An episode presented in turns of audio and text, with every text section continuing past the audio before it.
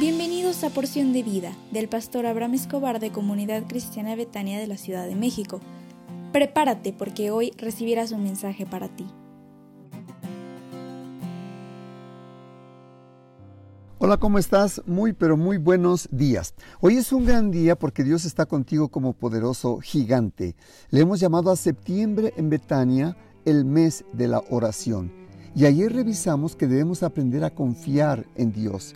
Qué hermosa reunión tuvimos el día de ayer en el templo. Como es el primer día hábil en esta semana, quiero hacer una oración de bendición para ti. ¿Me lo autorizas? Si tienes oportunidad, cierra tus ojos y quiero orar por ti. Padre, te ruego en esta hora por la persona que escucha este audio, para que le bendigas en todo lo que haga en esta semana. Bendícele en cada proyecto donde esté su corazón, su trabajo, estudios, negocio, y protégele de sus adversarios. Dale sabiduría, gozo, paz y paciencia para esperar el buen resultado que tienes para él o ella. Y por favor, que todos los que tengan deuda con él o ella le puedan pagar. Todo eso te lo rogamos en el dulce nombre del Señor Jesús. Amén. En la historia de la Biblia, antes que venga la bendición a una persona, hay una oposición en su vida. Es como un ataque del enemigo a, la vida de la persona, para ti y para mí. Y en esta semana quiero dedicar un tiempo para que nos refiramos a la oración de Javes. La oración de Javes está descrita en primer libro de las Crónicas capítulo 4 versículos 9 al 10. Dice la Biblia, y Javes fue más ilustre que sus hermanos al cual su madre llamó Jabes diciendo, por cuanto lo di a luz en dolor.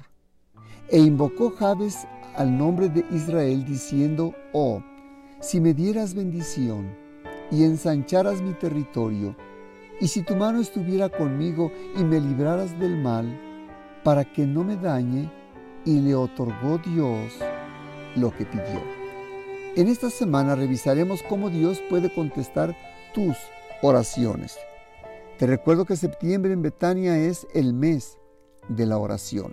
Y refiriéndome a la oración de Jabes descrita en el primer libro de las Crónicas, capítulo 4, versos 9 y 10, Jabes significa aflicción. Cuando él nació, su madre sufrió tanto en el día de su nacimiento que ella dijo, le llamaré Jabes, porque fue causa de mi dolor. No dice más la Biblia, no dice lo di con dolor, porque es normal que las mamás tengan a sus hijos con dolor, pero ella dijo lo di en dolor. No dice en qué consistió su aflicción. Lo que sí es cierto es que la marca de dolor estaba en Jabes. Tal vez sientes que tienes la marca del fracaso, del dolor, de la pobreza, de la enfermedad, de la escasez y tal vez esa marca la traes de tu familia. Seguro que Javes pensó, yo fui causa de la aflicción de mi mamá. Lo llevo como una marca en mi nombre y no me lo he podido quitar. Mi nombre me recuerda el sufrimiento de mi mamá. Muchos de nosotros tenemos marcas que nos dejó la familia, las circunstancias, la enfermedad, la prueba, la adversidad en nuestro pasado. Muchos tenemos la marca de nuestra propia decisión. Te equivocaste en el pasado y ahora estás pagando el precio por esa mala decisión. Algunos piensan que su bendición está detenida. Sienten que viven en un desierto, como en la soledad. Cuando aparentemente todo está detenido, Dios lo usa para mostrarnos su amor y para que podamos valorar lo que Él hace en nuestra vida. Las pruebas de tu pasado son tan solo un escalón para bendecirte. ¿Sabías tú eso? Que Dios te bendiga. Y te quiero recordar que hoy tenemos reunión a las 20 horas que se llama Reunión de Líderes de Casas de Salvación y Amistad por Zoom.